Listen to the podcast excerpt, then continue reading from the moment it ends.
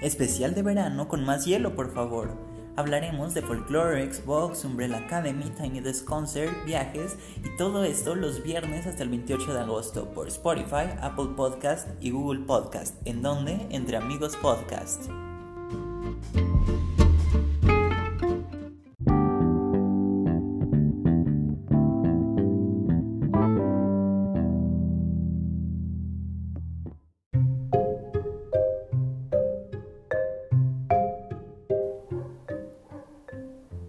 Bienvenidos a Entre Amigos Podcast. Mi nombre es Julio Cruz y el día de hoy les tengo un episodio un poco diferente a lo que veníamos manejando, que era un poco sobre obras de teatro, series de televisión o algo por el estilo, ya que esta vez vamos a hablar sobre videojuegos y en específico sobre el evento que tuvo la semana pasada Xbox, además de hablarles de mis juegos indie favoritos.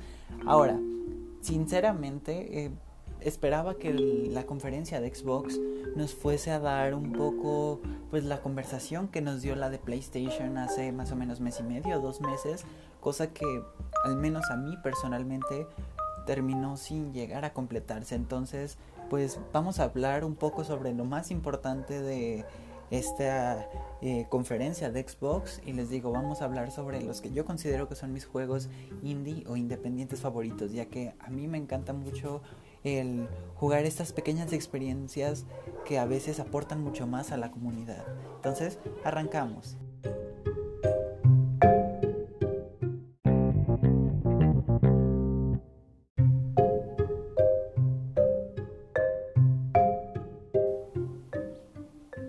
Y bueno, empezando a hablar sobre este eh, pues evento que tuvo Xbox, principalmente inició con Halo Infinite, que era un juego que llevaban ya casi dos años desde su primer, eh, pues desde su primer vistazo, pero no habíamos visto eh, gameplay, habíamos visto algunas cinemáticas y por fin se nos dejó ver un poco de gameplay.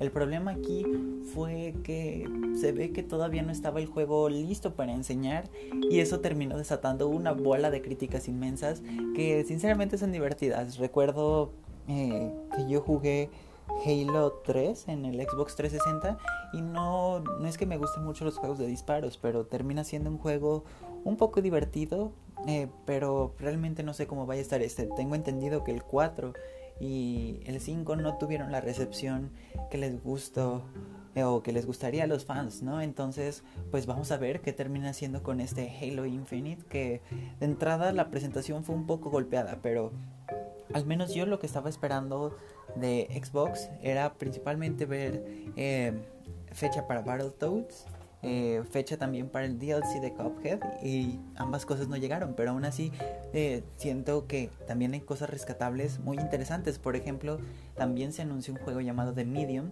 que de momento creo que solo sale solo para Xbox.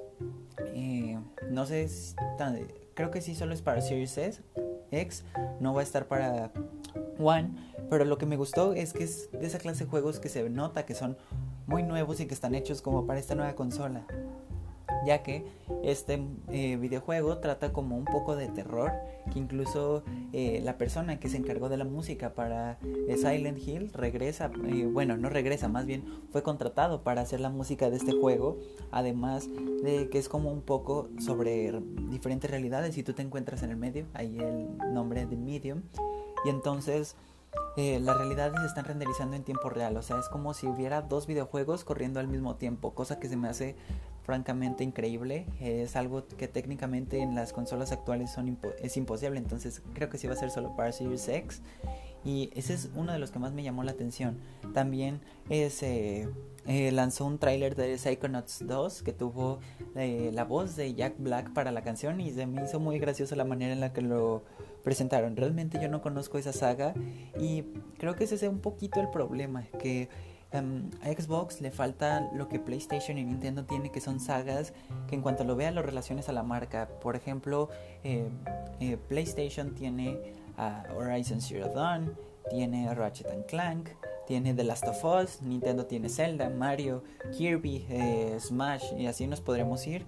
Y pues Xbox tiene Halo, eh, Gears of War y Forza, más allá mm, tal vez Ori, pero Ori también está en Switch eh, Cuphead ya salió en todas, entonces como que eh, Microsoft en específico en su división de Xbox le falta un poco de identidad y creo que eso se pudo ver mucho eh, pues a lo largo de la transmisión, ya que pues desde hace unos tres años han estado comprando estudios y por ejemplo Psychonauts va a ser exclusivo, pero realmente la primera parte no fue porque todavía no era un estudio que le perteneciese a Microsoft, ¿no? Entonces ahí hay un poquito de diferencia entre saber qué es lo que define la marca y qué no, porque como que no termina muy bien de cuajar eso. Pero algo que sí me pareció increíble es que todo lo que se presentó va a estar disponible en Game Pass. Y algo que me habían preguntado varios de ustedes era qué es Game Pass. Bueno, Game Pass es un servicio de eh, suscripción mensual que tiene Xbox para dispositivos eh, de la familia Xbox como para todos los dispositivos Windows 10 compatibles. Lo que hace es que tú por 160 más o menos eh, al mes tienes una galería de más de 100 juegos. Entonces solo los instalas, los juegas y podríamos decir que es como un Netflix de los videojuegos. La diferencia es de que los debes instalar, ¿no? No es como si una película la descarga, sino que es eh, en streaming o transmitida. En este caso, si llegas a tenerlos en tu consola. O sea, si apagas el internet, puedes jugarlos siempre y cuando sea durante el tiempo que tienes la membresía y pues se puede también en Windows 10, ya que siendo algo de Microsoft, técnicamente Xbox y Windows 10 son parte del ecosistema Xbox. Entonces, pues me parece que Game Pass es una forma nueva de consumir videojuegos a la cual eh, pues apenas las personas que tienen Xbox están acostumbrando y que es un servicio muy llamativo dentro de Xbox. Creo que tal vez no tiene estas sagas tan importantes como los tiene PlayStation o Nintendo, pero tiene un sistema como lo es Game Pass que es increíble. O sea, de verdad, eh, hace poco eh, estaba jugando un Title Goose Game en Switch que me costó aproximadamente casi 400 pesos o 20 dólares.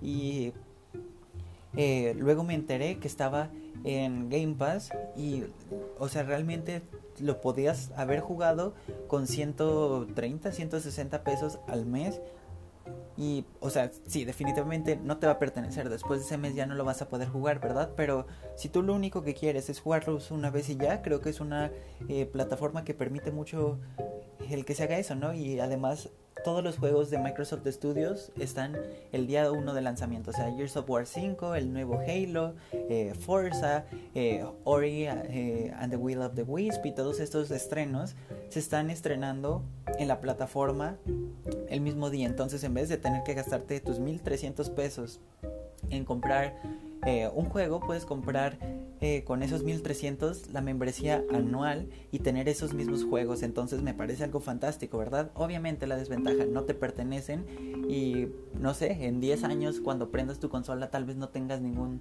juego, ¿no?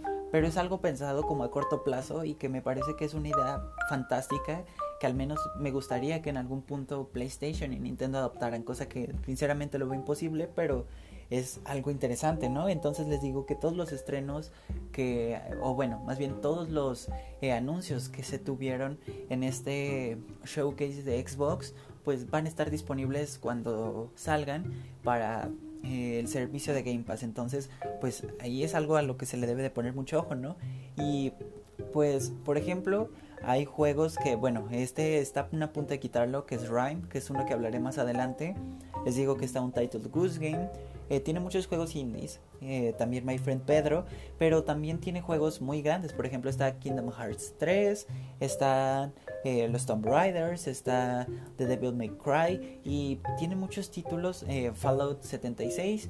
En otras palabras, tiene tanto juegos AAA, independientes, algunos medianos y creo que es una manera de consumir demasiado interesante a la cual los jugadores pues no están un poco acostumbrados. Entonces, tal vez esto es algo de lo que Xbox pueda pues de cierta manera usar como principal diferenciador ante la competencia ahora en su nueva consola, ¿no? Por algo tal vez no te haya presentado los juegos con la calidad de PlayStation, pero al final si los puedes jugar por 130, 160 pesos, pues tal vez ahí se comprende un poco, ¿no?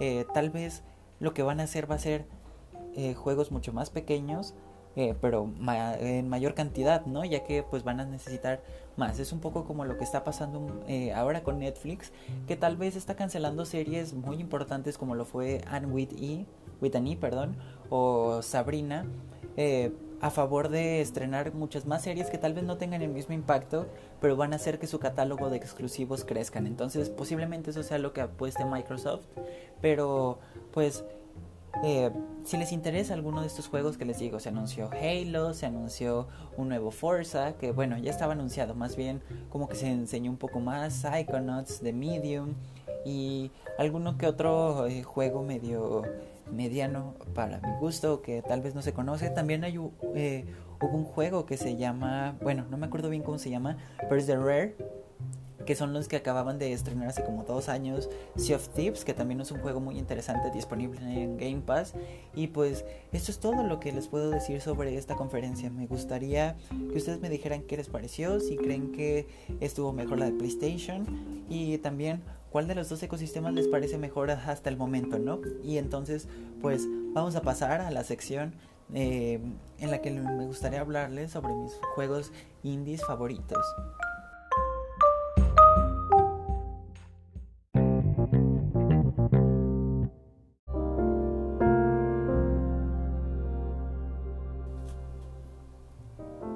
Y regresamos ahora para hablarles sobre los juegos independientes, que a mi parecer es como estas joyitas que incluso hace algunos años no eran tan, pues, tan mainstream como lo son en este momento, ya que a partir del Xbox 360 con juegos como Super Meat Boy empezaron a hacerse populares esta clase de juegos que no eran hechos por estudios gigantes, que tenían propuestas a veces mucho más interesantes que lo que sería un videojuego eh, pues triple A, ¿no? Como lo puede ser eh, los estudios de Bethesda, como pueden ser los estudios de Microsoft, de eh, PlayStation, de Nintendo, y a veces estas pequeñas experiencias llegan a enriquecer más. Entonces me gustaría esta vez hablarles sobre pues los juegos independientes que a mí en lo personal me han parecido de los mejores. Voy a empezar con uno que curiosamente hace poco acabo de terminar por segunda vez, que se llama Gris. Gris es un juego desarrollado por Nomad Studios, que es un estudio español, y algo que también me gusta mucho al momento de jugar juegos independientes es jugar eh, juegos que no son necesariamente de Estados Unidos eh, o de eh, Francia, de estos lugares donde por lo regular se desarrollan videojuegos, sino más bien en lugares eh, extraños o que por lo regular no se hacen. Por ejemplo, este que les digo que Gris es de un estudio de Barcelona. Entonces, eh, pues para empezar no estamos acostumbrados a jugar juegos eh, que sean hechos por españoles, ¿no? Entonces, pues Gris definitivamente es un juego que me encanta. Es un juego que trata sobre una chica que pierde su voz y durante pues todo este juego va a tratar de encontrar cada color y a la vez que te da una enseñanza sobre la pérdida, un poco también sobre... Eh, yo entendí un poco sobre la solución que tiene el afrontar la muerte y cosas por el estilo. Entonces me parece que es un juego bastante entretenido y que hace poco superó la barrera del millón de copias vendidas. Se encuentra tanto en Nintendo Switch, PlayStation, Xbox, PC, Mac y también en Android y eh, iPhone. Entonces eh, está disponible para todo. Eh, esta versión de celulares tiene como 3 meses que salió y está en 89 pesos cuando las de consola están casi en 330 más o menos. Entonces, pues definitivamente es una opción que no deberían dejar pasar. E incluso si ustedes nunca son de jugar videojuegos, es un videojuego muy simple en cuestión de lo que se necesita jugar, no necesita ser muy experimentado y otra cosa eh, que me gustó mucho de este juego es que el estilo artístico es increíble. Puedes tomar una captura de pantalla de cualquier parte y la puedes enmarcar y pasaría como un cuadro. Además que también la música es una composición increíble que se encuentra también disponible el soundtrack de Gris en plataformas como son Spotify o Amazon Music. Entonces, pues esa es una de mis principales recomendaciones y podría decir incluso que mi juego independiente favorito. Después de ahí vamos eh, siguiendo en España, pero ahora en Madrid, con el estudio Tequila Works, con su trabajo llamado Rhyme, que es un juego que lleva dos, tres años más o menos en el mercado y que tal vez no le fue eh, tan bien como le fue a Gris. Eh, y y entiendo por qué, ya que sí tiene algunos errores. Y curiosamente también tiene un poco la misma temática. Trata sobre un chico que eh, encalla en una isla desierta y tratará de subir al punto más alto de la isla para ver pues qué fue lo que pasó, ¿no? También hay como una persona misteriosa que vas a tratar de saber pues quién es. Y básicamente de eso es lo que trata Rhyme sin hacer muchos spoilers. Al igual que Gris, que por cierto se me olvidó, dura 3 horas, el Rhyme dura 5. Entonces son juegos muy cortitos que se pueden acabar en una sentada o en a lo mucho una semana. Pero a mí lo que me gustó es que, por ejemplo, eh, Gris es un plataformas en 2D y en cambio Rhyme es eh, un juego de puzzles, misterio. Eh, en tercera dimensión. Entonces llegas como a pequeños entornos semiabiertos y empiezas a descubrir algunas cosas. Me gustó mucho, aunque debo de confesarles que al menos yo jugando la versión de Nintendo Switch, sí se sintió demasiado el recorte que hicieron gráfico y parecía un juego de Wii. Si no es que en algunas partes peor, además de que se trababa mucho.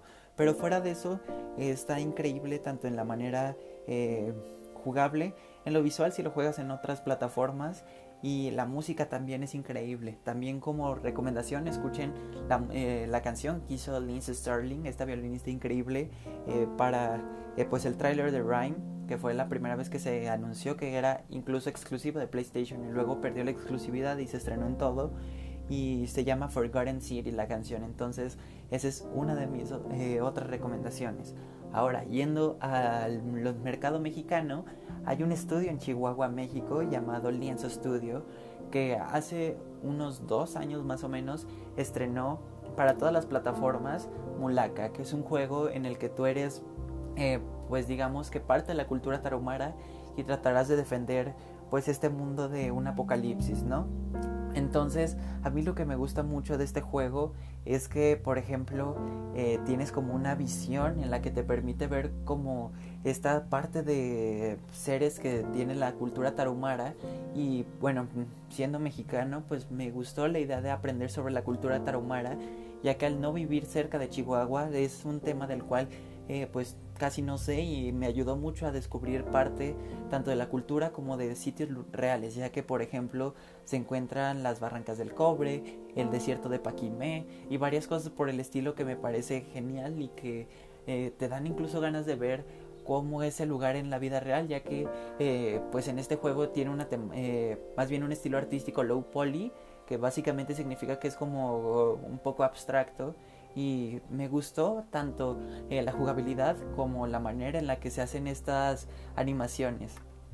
Algo importante que me gustaría decirles también de este juego es que es el segundo juego del estudio Lienzo, ya que tiene otro que sinceramente no me gusta, que es sobre un gatito, pero bueno, ese les digo, ese no es recomendado. Entonces, pues vamos a pasar al siguiente, que se llama Untitled Goose Game, que es de un estudio llamado House House o Casa Casa que se encuentra en Australia. Lo que me gusta de este juego, además de pues todo el revuelo que causó y que también ya superó el millón de, copias vendidas, es que es un juego que fue hecho por cuatro personas eh, que habían hecho como un pequeño desarrollo para PlayStation de un juego eh, un poco extraño y después de eso dijeron bueno qué vamos a hacer después tenemos que hacer algo pues un poquito más elaborado y se les ocurrió hacer un juego de simulación de ser un ganso y pues estar molestando en una pequeña eh, ciudad de Inglaterra. Y es increíble. Dura también muy poquito dura casi eh, dos horas hora y media dos horas.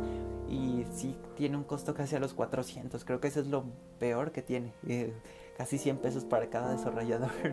Pero el punto es que es un juego de verdad absolutamente divertido que no deben de dejar pasar. Está disponible en todas las plataformas e incluso en Xbox se encuentra disponible en el servicio Xbox Game Pass del que les hablé en la cápsula pasada. Entonces, pues este es uno de esos juegos que se volvió virales a finales del año pasado, que lo jugaron absolutamente todas las personas eh, ya sea en Twitch o en YouTube. O sea, veías a PewDiePie, veías a Rubius, veías a literalmente todas las personas jugando un Title Goose Game. Y les digo, este es un juego australiano que incluso tuvo ayuda de gobierno de Victoria para lograr publicarse junto con Panic. Entonces, es uno de esos juegos que definitivamente no pueden dejar pasar. Y Por último, llegó a uno que es del estudio MDHR o MDHR, que con ayuda de Microsoft hicieron un videojuego con una eh, pues con un aspecto o estética como de caricatura de los años 30 en lo que eh, sería básicamente eh, Cuphead. Trata básicamente de una tacita animada que pues firma un contrato con el diablo, pierde su apuesta y entonces necesita hacer como unos tratos con varias personas, o bueno, con varios seres de este mundo animado de los años 30 para que el diablo le perdone la vida. Y pues es un juego extremadamente difícil que incluso no he terminado, llevo casi dos años tratándolo de pasar y creo que algún día lo haré, ¿verdad? Pero pues sí es un juego para empezar eh, muy difícil que te va a exigir eh, pasar un nivel eh, y te puede llevar desde 10 minutos hasta 5 horas tratar de pasar un nivel. Entonces, eh, tal vez eso es tanto bueno como malo, depende de cómo sean ustedes. Si se frustran mucho la primera muerte, pues entonces tal vez este no es para ustedes. Pero pues básicamente estas son mis recomendaciones sobre juegos independientes. Me gustaría que ustedes también me dijeran las suyas. Y pues muchas gracias por escuchar este podcast y nos escuchamos en el siguiente.